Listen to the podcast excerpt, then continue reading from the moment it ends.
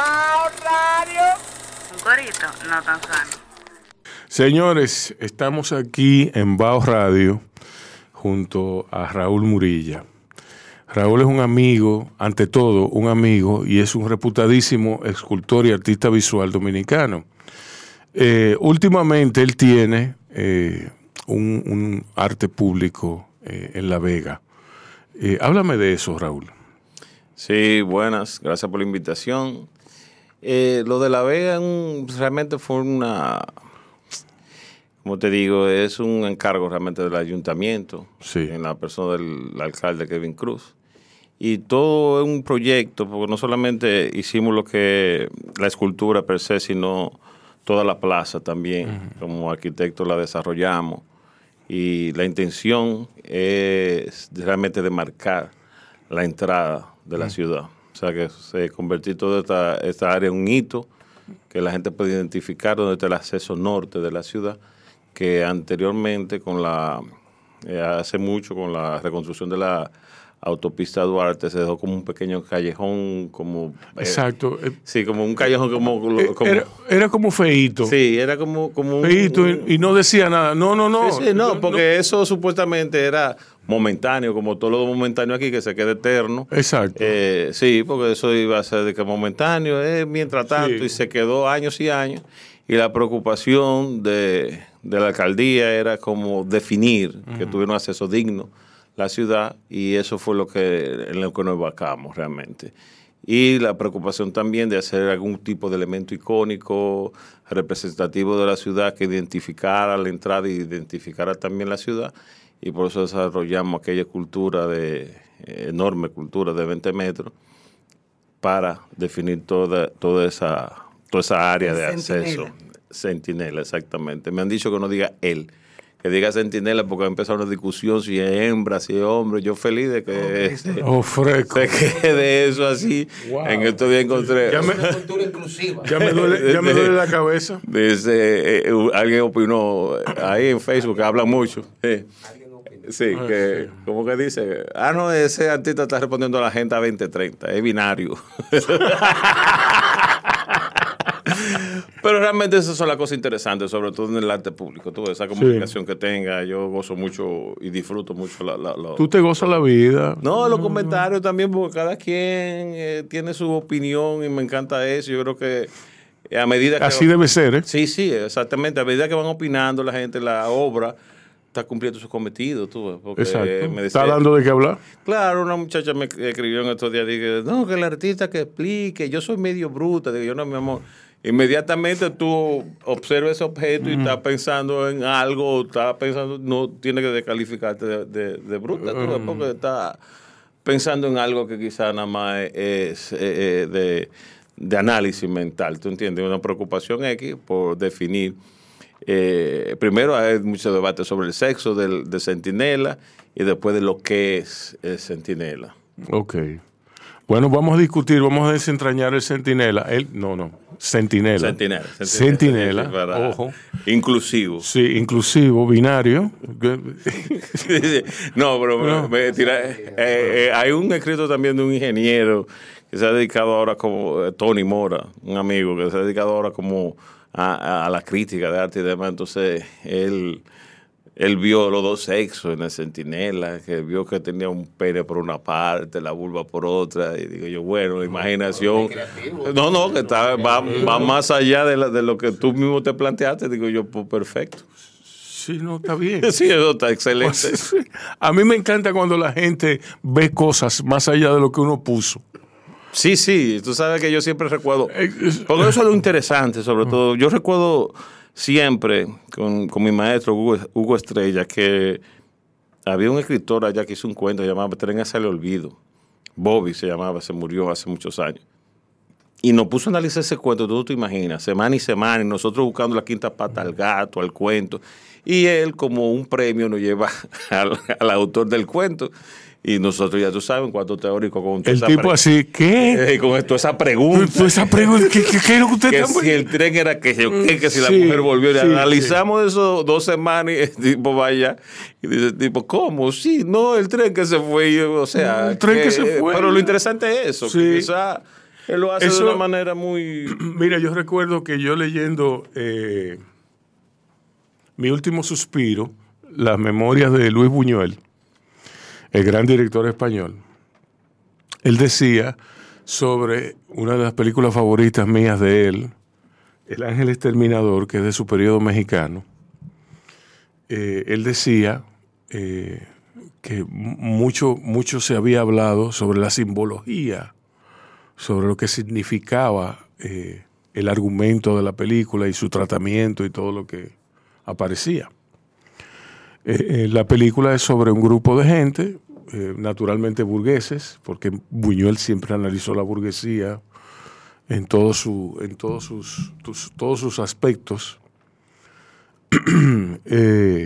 Burgueses que iban a cenar después de una, de una, de una misa yo creo que era una misa, que iban a comer y luego no podían salir de la casa.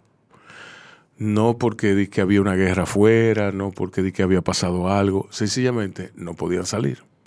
Entonces se desarrolla en eso y después ellos pueden salir cuando vuelvan a pasar por la puerta de la casa unas ovejas. Ah, ah, bueno, había unas ovejas que pasaban al frente de la casa y de ahí en adelante ellos no podían salir. Ellos pudieron salir cuando pasaron una oveja.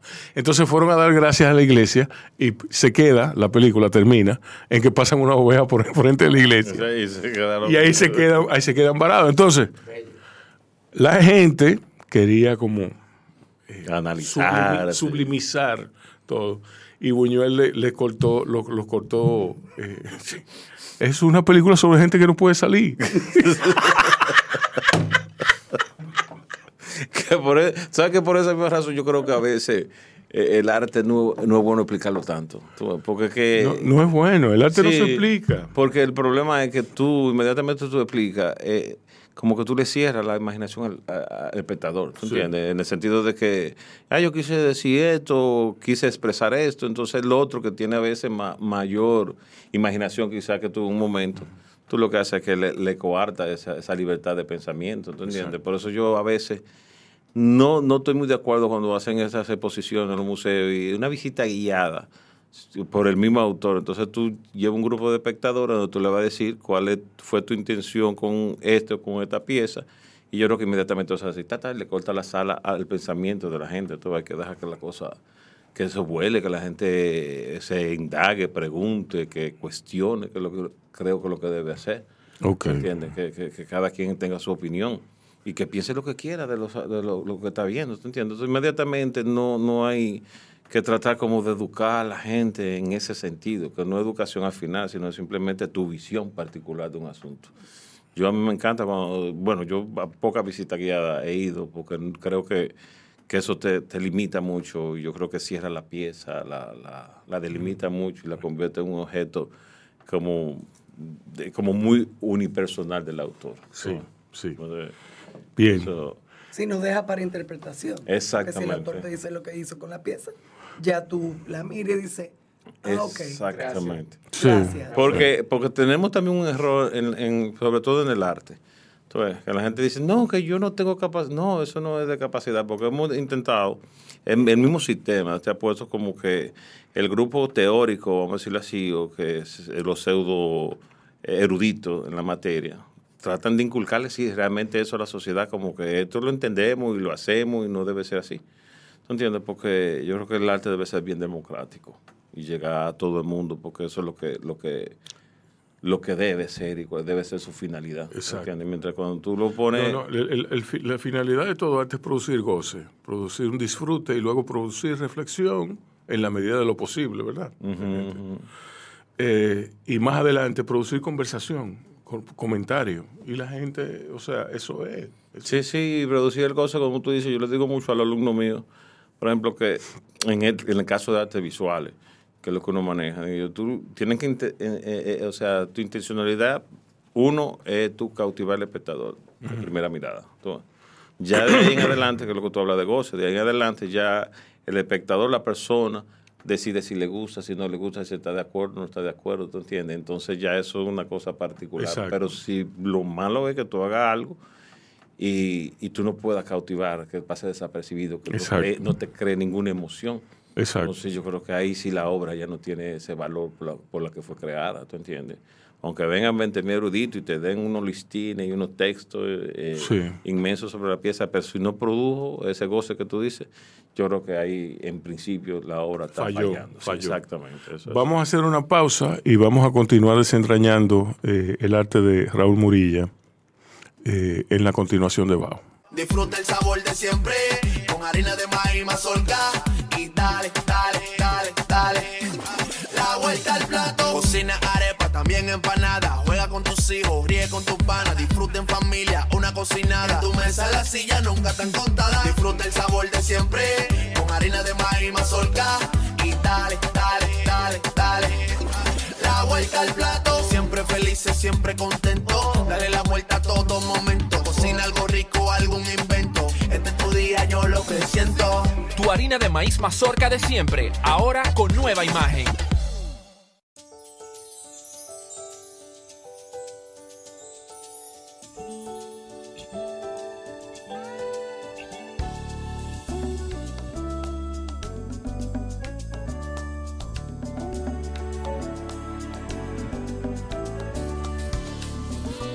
Los grandes valores se cultivan desde pequeños, así como el mejor arroz.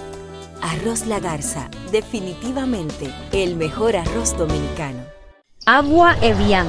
Renueve tu ser y vive la experiencia única de beber del manantial de la vida y siente cómo tu cuerpo se revitaliza con cada sorbo. Agua Evian. Frescura que te inspira.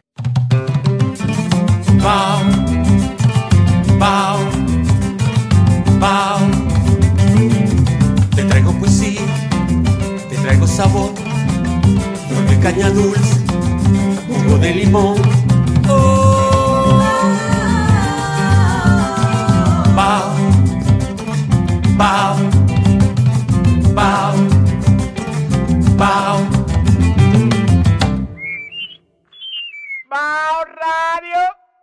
Eso es así. Sí, eso es así. Pues más que te- entonces lo que te decía ahorita, que, eh, y es cierto, todo eso como, como si fuera una gran mafia, todo que están tratando de, de caminar una cosa que no puede ser caminada. Y, y eso, por ejemplo, Rubén, tú lo ves, tú quieres más explosión y vaina y mierda que se habló en los años 60 de las artes y muchísimo movimiento. ¿Y qué se quedó? Lo que tiene valor, de verdad. Muchísimo. No, no, siempre es Sí, así. Siempre es así. Eso no, no, tú no te puedes llevar de eso. Siempre es así. De la misma forma, el, el único periodo histórico eh, durante el cual, eh, a pesar de, de los esfuerzos eh, de, de naciones por rescatar, por preservar eh, la memoria histórica y todo eso, fue el Renacimiento, donde hay un sinfín de pintores, de artistas visuales, de escritores que nosotros no conocemos hoy que no conocemos, no porque la, por, por cosas de la Sí, vida, exactamente. pero que eran artistas que valían la pena. Entonces, eh, eh, ya el los sedazos se hacen más anchos en la medida de, de- en que pasa el tiempo hacia adelante. Sí, sí, eso, eso es así también. Y además también tú sacas cosas circunsta- circunstanciales de momento. Porque tú tengas una pieza ahí X de, de la más grande, no significa que tú seas el mejor escultor. No hay miles de mejores personas, de artistas que son más capacitados que tú, que tienen mayor manejo y demás, pero las circunstancias se dan como se dan en todos los casos, de, de- en todos los medios se da así, en la, escri- en la escritura. ¿Cuántos escritores no han muerto con su con grandes obras ahí que están sepultadas y no se Exacto. entiendes? Eso es natural. Sí. Entonces tenemos que estar No, y- y el encargo, el encargo eh, eh, es esencial, el encargo. Sí. Yo estaba viendo, yo tuve la oportunidad de ver de uno de mis pintores favoritos de todos los tiempos, que es Edward Hopper, en el Whitney. Vi una exposición de él eh, y es sorprendente y se cae de la mata cuando tú lo analizas. La cantidad de ilustraciones, la cantidad de, de- contenido editorial que él produjo. Eh, y no es que no fueran firmados, no es que no fueran, no es que él no tuviera el crédito, pero se cae de la mata. Digo, yo no lo pensé, no lo había pensado, pero cuando yo vi aquello, yo me dije, wow, pero él hizo ilustración. Pero claro, Rubén, claro que hizo ilustración. Estaba, estaba surgiendo la cultura revistera, la cultura de publicaciones periódicas en los Estados Unidos. Y un medio de sustento es ese. Es ese para, para el artista visual. Después de todo, ¿quién es el pintor que, que estuvo más presente haciendo la portada de Saturday Evening Post, por ejemplo? Norman Rockwell. Y así, o sea, así. El caso local de, de Ramón Oviedo. Exacto. En publicaciones y editoriales que empezó a, a- todo su No, dibujo. no, y, y él empezó en la publicidad. Exactamente. Él empezó en la publicidad y de ahí fue Eh, Entrando a- al mundo. entrando al mundo de la, y, y ahí se- su arte se complicó muchísimo.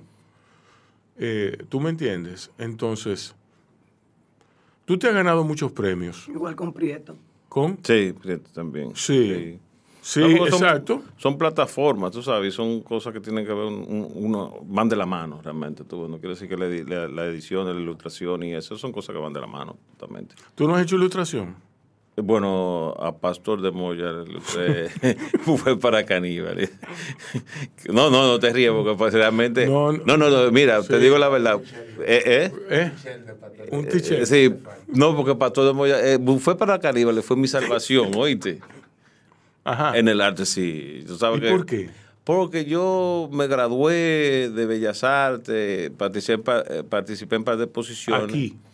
Eh, no, ¿Tú en La estudiaste Vega. aquí, en La Vega? Sí, yo nunca he salido de la... Duré un par de años aquí, pero me fui para mi... Eso, mi- eso te iba yo a preguntar. La gente de La Vega no sale de ahí. No, no, que... ¿Qué es lo que tiene La Vega? eh, el paraíso terrenal. el- Ajá, el, sexto, ajá. el sexto quin- De eso. continente. Tenemos de todo ahí. Ajá, Sí. ajá. Entonces, Para que tú veas, Ricardo Bri, ya eso tiene, eso sí, tiene, Ricardo Brito, eso tiene una explicación. otro- eso es un universo aparte, tú ves, Ok, ok. Eh, entonces, pastor, yo me involucro mucho en la profesión cuando me gradúo, estoy en eso. Y pastor una tarde me llama a su casa, en el patio de su casa, y, me, y me- realmente me, me- me motivó mucho. Eh, me dijo que, que realmente eh, el arte es un compromiso, tú sabes que el pastor es muy comprometido con su, Con su arte. Con su arte, Sí. que era un compromiso, que era una falta de respeto mía, como tratar de evadir una cosa que para lo que tú naciste y demás. Bueno, me puso, ya tú sabes, en el piso. Y al final me dijo, mira, necesito que me ilustre. este- y realmente, realmente fue como, como la chispa que me dijo, "Me- eh, realmente tengo que de nuevo coger este camino. Y aquí estamos. La primera edición. Sí, la primera edición. El bufete para Eh, caníbales. Para caníbales, me acuerdo yo que fuimos a Puerto Rico promocionando él su libro. Allá estaba él como un divo, como le gusta. Sí. Sí, allá lo pasaban a No. Pastor es un di- Sí, no, un divo. Pastor es un divo. Eso- Pastor es un divo. eso- ese performance cuando llegaba Sí. a los periódicos, ya tú sabes, sí, vestidito de blanco, con su chancleta y su, y su famoso bultico de chivo y cosas así, tú sabes cómo es. Sí, pero realmente le agradezco, su Pastor como, eh, es como mi papá en las artes, realmente. A la persona que yo le agradezco mucho, Pastor de Moya, mi hermano Luigi, que ya no está, pero Luigi fue quien realmente me, me llevó a mí, me llevaba todos los días a Bellas Artes. Danilo de los Santos, un gran amigo que tampoco está. Danilo de los Santos es, un, es, un, es una fuerza de la naturaleza que no ha sido debidamente reconocido aquí. Sí, yo, yo creo que, que Danilo, y siempre he dicho que el Centro León tiene la responsabilidad y tiene compromiso realmente de hacerle la gran exposición retrospectiva a Danilo de los Santos. No simplemente como, como pintor, Danilo hay que verlo como un humanista, porque Danilo era realmente una persona de- en, en todas las áreas, historiador, crítico, y era como el papá de todos los ibaeños. Danilo era quien defendía. Entonces, eh, eh, tú sabes que Santiago tuvo un momento que realmente fue un boom de, de arte de muchos jóvenes, Leo Núñez, Wally Vidal y toda esa camada eran apoyados realmente por Danilo de los Santos. tú. Eh, Vigilio Vera también, el, director de UTESA, Bule, mi profesor de, de La Vega, que todavía está ahí en su taller. Yo creo que Bule es el último gran pintor y, y- y- y como hacedor de arte que existe. Yo no he visto una gente más apasionada. Bule está ahí en su taller, dando clases los sábados, pero produciendo todo el tiempo, produciendo y creyendo en lo que está haciendo, que yo creo que es una cosa sumamente eh, valiosa y muy importante en, en esta época, ¿tú entiendes? Entonces, todo, toda esa persona que han colaborado y que me han dado seguimiento, realmente no lo agradezco y Pato es papá de todo, porque Pato te jala, te llama, te da tu voz. Bueno, no haga esto, no hable con fulano, tú sabes cómo. y- pero sí me ha servido de mucho, me ha servido de mucho. ¿Qué es lo que tú más recuerdas de, de- de- de esos tiempos de estudiante y cómo ha evolucionado tu arte? ¿Cómo tú dirías que ha evolucionado tu arte? Bueno, eh, de mi tiempo de estudiante, por ejemplo, yo recuerdo mucho eh, la pasión con que uno hacía la cosa antes, que, que uno va perdiendo, tú ves, como con, con las complicaciones que te presenta la vida. Eh, un muchacho que uno iba eh, a Bellas Artes, La Vega como el paraíso terrenal que tú podías andar a pie la Vega entera, cosa que no se puede hacer en otra parte del Porque es chiquito, ¿no? ¿Eh? Es chiquito. Es, exactamente, por pequeño Sí. arborizada con mucha sombra, Ajá, que pudo caminar, Sí. eh, esa mucha paz, una ciudad caminable. Entonces, eh, sí, todo ese, todo ese proceso que tú tienes, tú vas- claro está, tú vas aprendiendo, vas adquiriendo mucho más conocimiento, pero yo siempre he dicho que ese conocimiento te va limitando o te va poniendo a ti como, eh, no trabas, sino, ¿cómo te diría? Te va limitando, eh, po- porque mientras tú no, dentro de todo, un poco de la ignorancia, te, te ayuda a ti a ser más libre y ser más expresivo, porque ya, por ejemplo, a esta altura de juego, tú piensas en muchas cosas antes de tú desarrollar una obra o de presentar una obra, tú que te va poniendo como eh, esas trabas por tú adquirir conocimiento y experiencia. Y yo creo que esa libertad de ese tiempo de la ingenuidad eh, cuando tú eres estudiante es sumamente importante. ¿Y cómo, cómo, cómo se traduce eso en hacer arte? Eh, bueno, eh, tú sabes que, por ejemplo, que te digo cuando tú estudias y tienes esa sed de conocimiento y demás, tú andas como medio naif en ese aspecto. Tú, y tú- entonces esa, ingenuidad, como te digo, te da mucha libertad. Pero cuando tú vas eh, adquiriendo experiencia y demás, que tú ves que hay ciertos aspectos, que hay como cosas que tú debes respetar y que te va, tú mismo te va haciendo como un, una serie de, de- no trabas, como un organigrama o encasillándote en cosas que tienes tú, co- como que te vas a re- eh, que tú empiezas a respetar y te coartan ciertas libertades. Eso es indiscutible. Aunque uno mismo, te estoy siendo sincero, uno mismo no quiere aceptar esa cosa, pero eso es, eso es básico. Eso es- a diferencia, por ejemplo, de esa libertad de estudiante, de, de cuando tú haces las cosas sin pensar mucho en la opinión del- de los otros, es sumamente eh, importante y es un, más, más sincero cuando se te va complicando o con- contaminando. Porque uno mismo se va contaminando a medida que uno va creciendo. ¿Cómo tú te deshaces de la contaminación? Bueno, hay que ser bien, bien, eh, Hay que estar claro. sí, y hay que ser bien, bien valiente para eso. tú. Hay que ser bien, bien valiente y tú enfocarte realmente en lo que tú estás persiguiendo y, y hacer lo que tú creas. Lo que estaba hablando, por ejemplo, ahorita, cuando tú eh, crees en lo que tú estás, en tu oficio, sea arte, lo que sea, tú tienes que estar claro.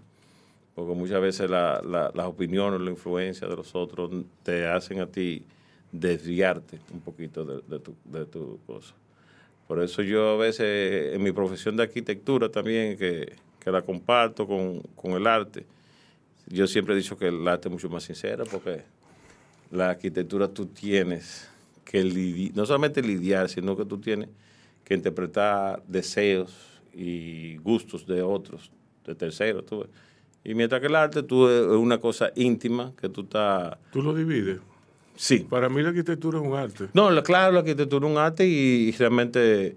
Eh, sabes que, que hay mucha discusión de arquitectura, que si es técnico, Sí, si es arte, pero sí. es arte básicamente. tú ves. Eh, No, porque la arquitectura no... no ¿Mm?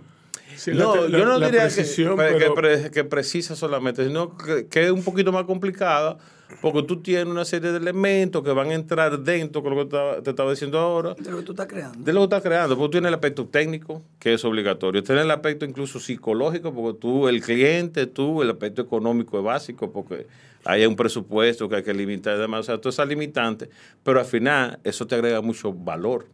¿Por qué? Porque tú vas a, a- Claro, a eso sacar una obra en contra de, de cierta cosa de la marea, porque, por ejemplo, un artista coge el, el barro y se pone en su taller a crear sin importar nada. Todo. Pero esas mismas limitantes hacen que tú que, tu, que la obra arquitectónica sea, sea realmente importante. Por ejemplo, yo hablo mucho a los muchachos de la, la escultoarquitectura, que es lo que se- yo pienso que se está dando ahora. Tú- Esos elementos que tienen mucha forma, los Hadid, tú sabes, toda esa gente que, están, que realmente están pensando realmente en la expresión de, de- de la, de las construcciones, del edificio, del espacio. Y piensa mucho también en la, en la psicología y las sensaciones que te produce el espacio. ¿Tú entiendes? Entonces, ahí también se define más últimamente eh, la, la complicidad en, en maridaje de, de la arquitectura con el arte. Eso es, eso es básico, la arquitectura es arte. ¿Y quiénes son los exponentes de eso, de esa, de esa tendencia, de esa escuela aquí?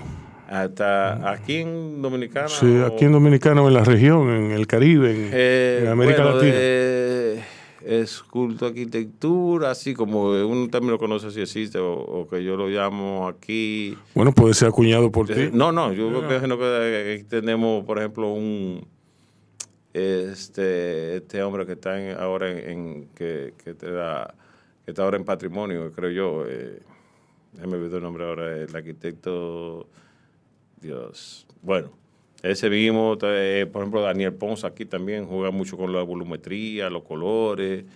Eh, Isa Polanco en La Vega, claro está que tenemos que tener un vegano. Sí. Hay una camada de jóvenes también que están, que están haciendo ese tipo de arquitectura en, en La Vega, también como tenemos eh, Francisco, le decimos el Faco, a Macaulay también, que juegan mucho con la volumetría, el, el claro oscuro de la, de la forma dentro de la, de la arquitectura. Ves. Y es como también, como poner un elemento escultórico dentro de, de un lienzo urbano. Tú, tú lo ves y tú ves una pieza dentro de, de todo el entorno urbano que tiene, que tiene otra lectura más sosegada, más, más tranquila, vamos a decirlo así. Tú has ganado muchos premios. Eh, ¿Cuál fue el último que te ganaste? Yo el último, yo creo que sí, fue el de... Bueno, tú te ganaste uno en Nueva York, supe. ¿En Nueva York? No, Nueva York no. Eh, El de el último que ganamos fue el de el ministerio. El ministerio. El ministerio de, de- de- de la policía, que era la escultura eh, que me pareció interesante porque como una escultura eh, que se basa en la paz y el insumo, la materia prima son unas pistolas, uno, unas armas que ellos eh, rescataron, como que se cambiaban armas por juguetes, algo así, que lo hicieron en- en Sí. en Cristo Rey aquí. Entonces, con esa con esa, ese material estamos elaborando una cultura que se va a emplazar, creo que yo ahí mismo en el, en el parque nuevo que hicieron ahí en Cristo Park, que se llama. Exactamente. Entonces, esa es la, la idea que tenemos. Eso fue un concurso de 2021. Era para hacerlo rápido, pero hubo un retraso con, Háblame de Centinela. De Centinela eh, ha embellecido considerablemente la, entrada de La Vega. Pero no solamente eso, sino que es un centro que, es, que se, va convirtiendo como arte público en un, en un eh, aglutinador de la gente de lo, de en sus alrededores. Eh, ¿qué, qué materiales, qué, qué, en qué te inspiraste? Sí, bueno, el Centinela, nosotros empezamos a analizar la, la pieza, o sea, ¿qué, qué puedo yo hacer aquí? Que primero que tenga algo de identidad o de identifique la Vega y que pueda hacer. Todavía no pensaba en Sí, Centinela. no, pero que, que identifique Sí. eso, porque la, la, la, la estatua de, de Orlando Martínez que está en la entrada de la Mate Falfán identifica a eso, pero es una estatua que ya tú sabes. Sí. Eh, entonces, empezamos a- pensar realmente, primero tenía que ser un, un elemento vertical por, per se, por la altura que, que requeríamos para que fuera también un hito dentro de la entrada. Y después pensé, esa zona, todo, tú sabes, que un tiempo era, no, bueno, era no, que se replanteó de nuevo esos distribuidores con muchos framboyanes. Framboyanes, framboyanes. Cuando tú vienes por la autopista que está florecido, tú ves esa alfombra. Cuando pasas por el continente de La Vega, tú ves esa alfombra Exacto. roja que te dan la bienvenida y que te dicen que realmente está pasando por una ciudad sumamente importante dentro del, del globo terráqueo. Eh, una ciudad ecológica, de buena gente. De, de- de No, no, buena esto, gente. esto es increíble. Solamente. Eh, so- sí. Este señor le ganó a cualquier santiaguero. ¿eh? sí, pero bueno, Eh, Eh, entonces, vi esas hojitas y digo, bueno, puede ser que, la morfología de, de un pétalo de esto te va dando como un, elemento orgánico que lo que presentaba, eh, lo que pensaba en hacer. Y empecé a buscar la hojita y demás, a buscarle forma como la- a- al petalito de rojo de la... Y de ahí fui sacando la forma del, del centinela. Entonces, de centinela, para no decirle él, para que no se me eh, Sí, sí. ofendan. no se complique. Entonces digo yo, bueno, pues, además una, un humanoide, como digo yo, una figura que te dé la sensación de que un humano, sea hembra, sea hombre. Y lo coronamos con, un, con unos ramitos que yo pensé en ramos de olivo. Claro, lo- por asuntos técnicos lo pinté de amarillo pues, porque de noche, se- para que se vea como iluminado, como si estuviera encendido. Exacto. El ramo de olivo ahí para que se vea como una, una figura que está triunfante, ¿tú entiendes? La entrada, una cosa Sí, que, sí. que, que está realmente en su momento de gloria. Por eso tuve que ese plano que subí en, en rola, ese, ese ramo de olivo, es lo que yo pensé, ¿tú entiendes? Ya. A mí me recordó un poquito la- las, las piezas de arte eh, rusas. Eh, Sí, sí, sí. Tú sabes que, que tenía que el, el arte público. Sí, el arte público ruso. Tú sabes que después cuando, cuando la primera noche que fui, vine de Santiago para verla de, de lejos, así como que eh, hay mucho, mucho en esa época rusa que estaban ese- esos elementos como esos Sí, obreros. como- revolucionarios, como sí. revolucionarios, haciendo esa pose de, murales, triunfo, los murales siempre con ese puño levantado hacia el cielo, como eh, eh, eh, evocando como la victoria. Me pareció, tú tienes razón ahí, como el, esquema de eso, que, te levanta, bueno, yo levantarán a veces una mandaria, que lo veo que levanta Sí, una mandaria, sí. pico y demás, pero el centinela como de la Vega está levantando un ramo de olivo. Qué bien, qué bien. Eh, tú sabes que, por ejemplo, complicado, fue un sistema, o sea, fue un reto. y el entorno, y cómo, no, el entorno, eh, cómo tú trataste el entorno, y luego cómo se armó la estatua. O Sí. sea, que, que eso, eso es una Yo cosa- todo, todo el tiempo, la plaza, todo, que fuera la mayoría, que fuera un realmente un manto verde, no quería que tuviera mucho cemento ni nada, porque tú sabes que también una plaza que es eh, de, alto tránsito y una plaza que no es para tu distancia, ¿tú entiendes? La gente sí va y se tira la foto, pero tú no Exacto. le ofreces ni un banquito ni nada de eso para que no pernote ahí, porque realmente está entre dos vías rápidas. Entonces, todo el tiempo pensé en un, en un plano que al igual que, que Centinela o en principio la pieza que fuera, se fuera elevando. Que, porque todo el tiempo pensé como en ese asunto de ascensión, de triunfo, de, de victoria.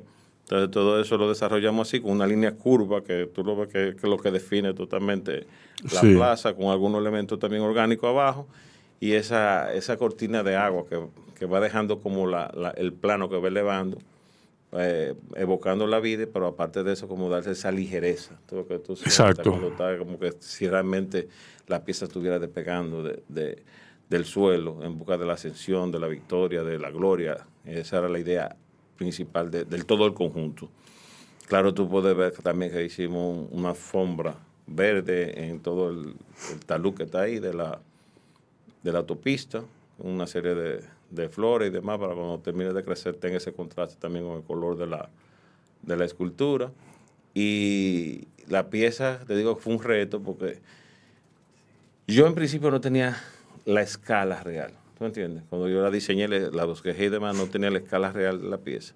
Entonces lo que hicimos fue que después estaba la rampa hecha y la gente pensando que ya yo estaba trabajando la escultura, yo renté una grúa, la subí, eh, entonces la subí para tú, por una pieza urbana, dentro, dentro de ese plazamiento, tú tienes que ver en la realidad. Tú, en, pri- en principio yo pensé 14 metros, 14 metros me hubiese visto muy chiquita. Entonces, alquilé esa grúa para yo buscar el punto exacto donde de- hasta dónde debía estar Tú sentido. te subiste. No, yo lo que la veía de lejos, pero fui subiendo Ah, el cajón de ahí a ahí, entonces nos dio 24 metros de, de abajo. Pero ya yo tenía 4 metros ganados con la rampa. Entonces la elaboramos de 20 metros. Entonces 20 metros es mucho, yo creo que es la cultura más grande que hay en el país. Eh, es mucho. Pero ¿cómo tú lo hiciste? ¿Por nivel? Y después la armaste. Sí, entonces eh, te voy a explicar, por ejemplo, hice eso, cuando, lo que tenía los, bosquejos, lo que hice fue que lo modelé en barro, ¿no? cuando lo modelé, hay que, hay que buscar la parte técnica de eso, entonces lo escaneé con una cámara para poderlo digitalizar. Y luego le digitalicé pensando cómo íbamos a, a- a traducir eso a la realidad. Entonces lo, lo que hicimos fue unos cortes como si fuera una tomografía cada 20 centímetros. Cuando hice ese corte, entonces la sesión la, sesión la fuimos haciendo eh, eh, como en anillo de metal, de metal, lo fuimos uniendo los, los 20 centímetros y entonces después está cubierta con lámina de, de metal también. Entonces fuimos eh, dividiendo y soldando esas partes, esas partes, esas partes, hasta que montamos la mitad de la escultura y después montamos la otra mitad. ¿Qué pasa? Que tiene una, estructura, un, un tramado adentro de, de varillaje y demás. Claro, Para, claro. para Pa- sostenerla. Para darle sostén. Sí. Y, y entonces después con un, cal- un calculista de allá, que fue el único que se atrevió a meterse en ese en ese rebú, porque ese sabe que, que- que- que una cosa así tan orgánica, yo toqué muchas puertas de ingeniero, pero desde que venía esa forma, bueno, me abandonaban todo, incluso amigos de aquí de Santo Domingo, pero como Ovidio de la Vega, Ovidio Gómez, se, Sí. se Solamente alguien de La Vega eh, podría podía, afrontar, exacto. exactamente.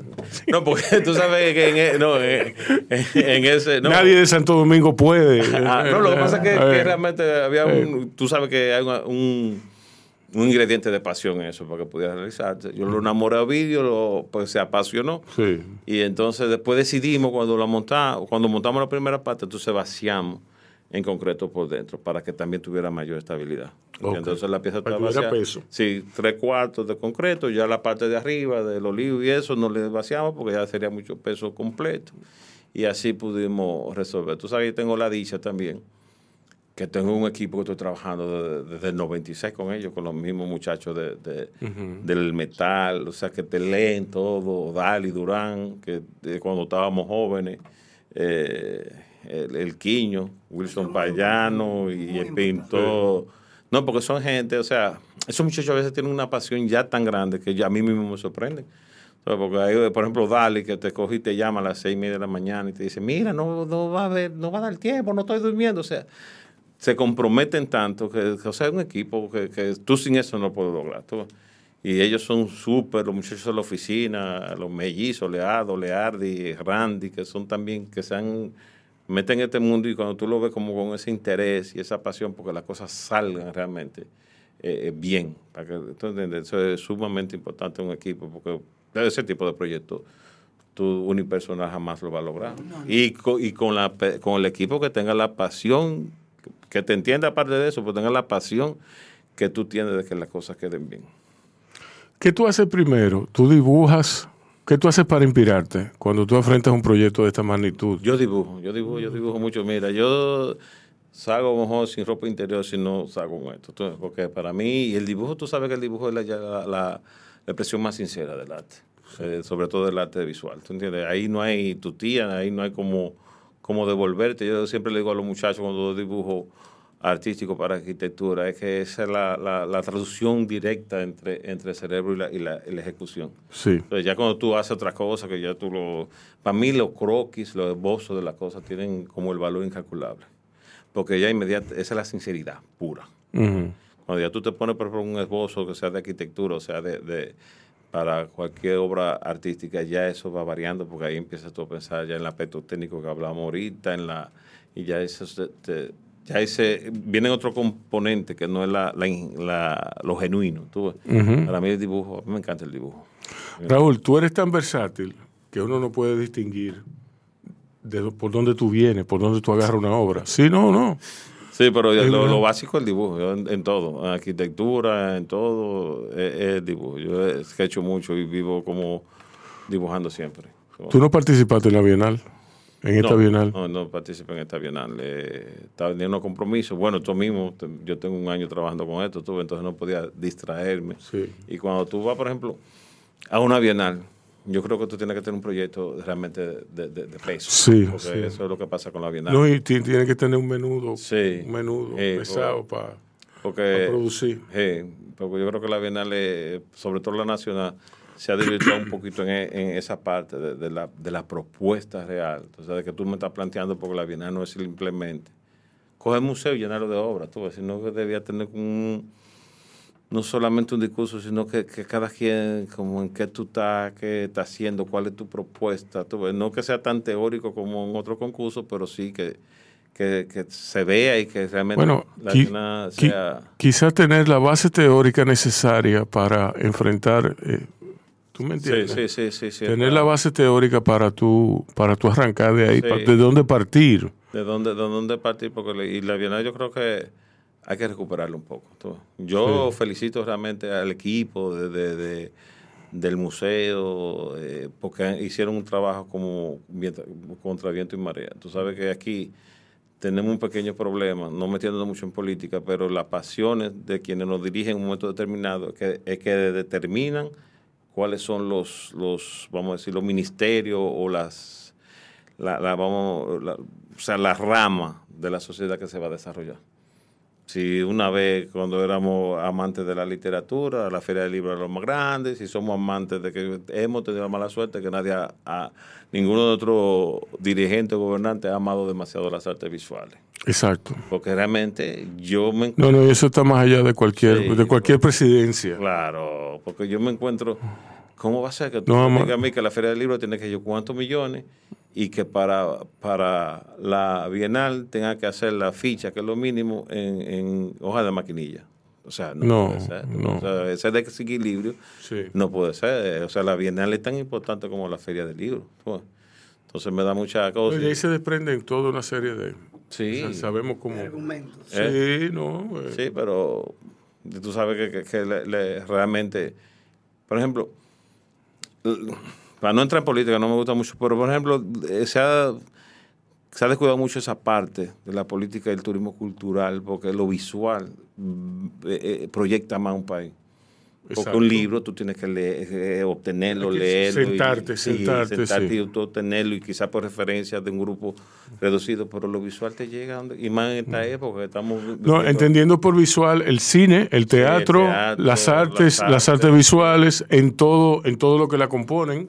Exactamente, Eh. por una serie de países que sí le han sacado provecho. Yo creo que, que hay muchísimo talento que a veces tú ves, y grandes maestros que ya han muerto, que tú dices, pero ¿por qué no son grandes maestros latinoamericanos, por lo menos? Porque hay una parte de la política eh, que, que tiene que tener tiene que estar el Estado atrás para poder impulsar a esa gente, si no, no, no se quedan ahí y se quedan como se olvidan en el tiempo, Sí. ¿entiendes? Porque yo siempre he dicho que los grandes artistas, lo que quedan vivos son los que lo hacen o no. Entonces, aquí hay una serie de, de gente que se ha muerto recientemente que el, el manejo inadecuado con falta de apoyo son gente que se van a desaparecer. Grandes maestros van, a, desa- se des- van a desaparecer en el tiempo.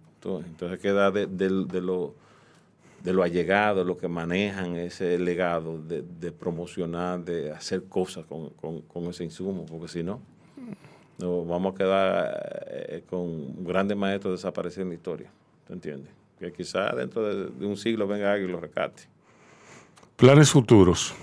Bueno, ahora A- estamos, arte futuro. sí, estamos traba- tenemos dos, dos proyectos, estamos trabajando con Aurora Martínez, si tú la conoces, Aurora que estuvo aquí. Sí. Sí, Aurora está, vamos a hacer una posición con ella ahora en, en Brasil, que está en Sao Paulo. Estamos preparando un proyecto. Ahí a ver si en abril lo, lo terminamos. Bueno, lo terminamos en abril. Sí, sí.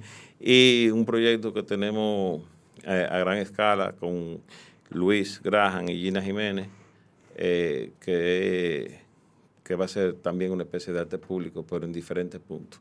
Ok. Eh, la, la zona colonial. Gina Jiménez tiene un, una, una- un proyecto muy interesante. Sí, Gina, Gina realmente es una gente que me ha que me ha sorprendido realmente. Gina está eh, Gina está muy bien. Está muy Sí, bien porque sí, tiene está- una eh, Tiene, tiene, tiene el cerebro bien amue- amueblado. y vegana, Sí. ¿sabes? Ah, Entonces, sí.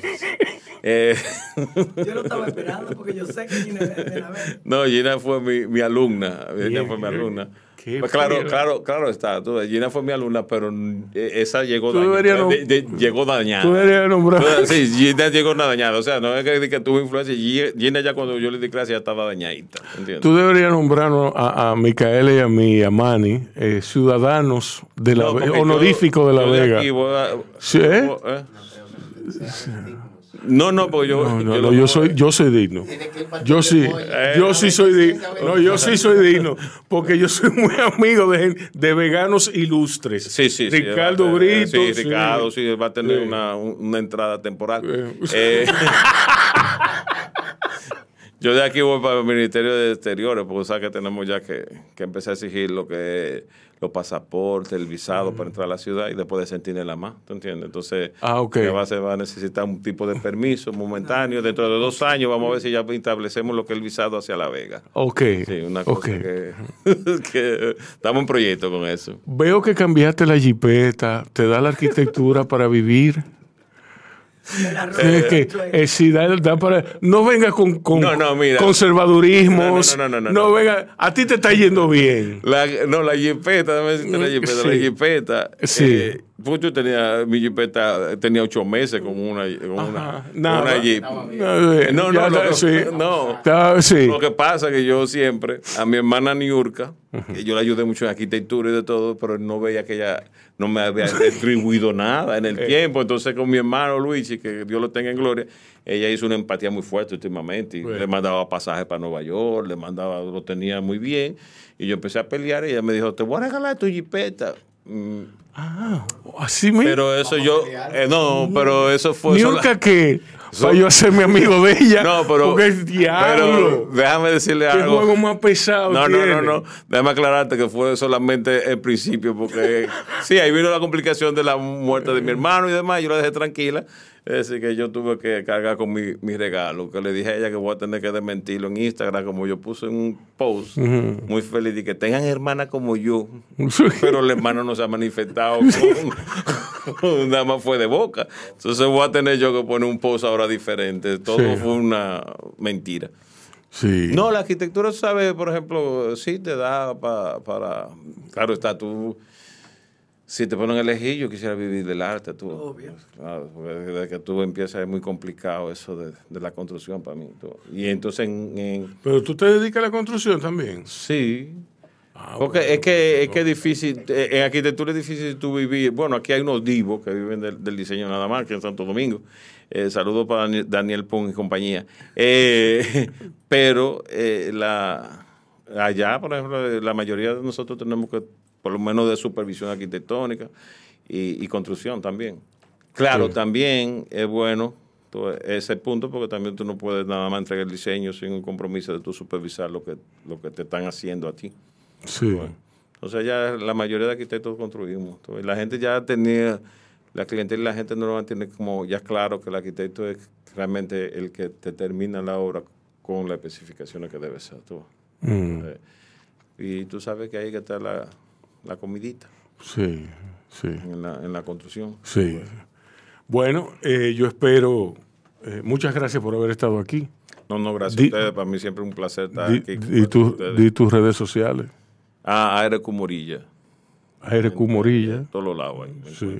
sí.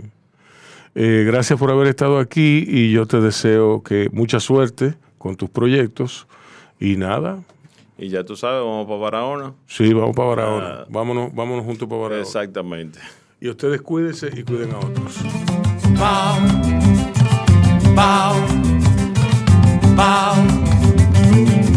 Te traigo poesía, te traigo sabor, flor de caña dulce, jugo de limón.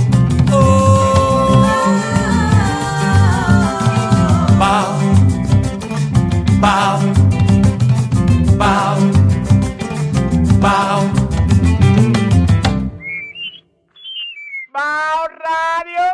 Comparte, recuerda darnos tu like y activar la campanita para notificaciones. Leandra 1. Mi lápiz. Puedo regalarte el mundo con mi lápiz, otorgarte las coordenadas del infinito, hacer del espacio exterior una paleta de colores blancos y del mar una breve limonada. Mi lápiz puede atrapar los gatos que quieras, bosquejarte una acuarela con sus bigotes, tejerle a la noche las rupturas de su pecho y encontrarte a donde vayas con la luz de una luciérnaga.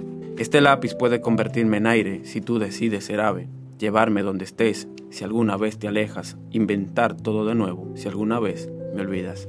Este poema Lo pueden encontrar en mi libro El sastre de las mariposas, mi primer poemario, el cual pueden encontrar en Librería Cuesta, en SD Culé, en la Librería La Trinitaria, aquí en Santo Domingo y también prestado en el carretón de libros, en La Romana, en la papelería Nueva Vida o a través de mí, ya sea por mis redes, sea Instagram o Facebook. También lo pueden encontrar de manera disponible y en físico en Amazon. Allá está, denle un poco de cariño.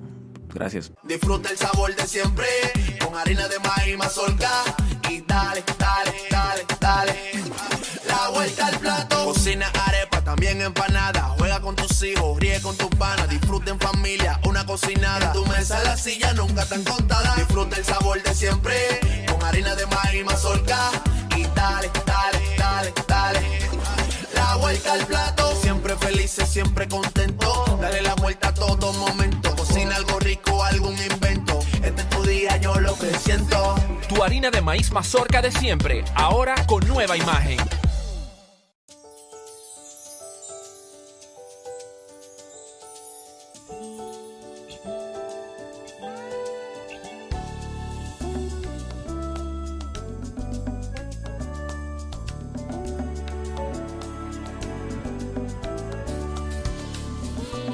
Los grandes valores se cultivan desde pequeños, así como el mejor arroz. Arroz La Garza, definitivamente el mejor arroz dominicano. Agua Evian. Renueve tu ser y vive la experiencia única de beber del manantial de la vida y siente cómo tu cuerpo se revitaliza con cada sorbo. Agua Evian. Frescura que te inspira.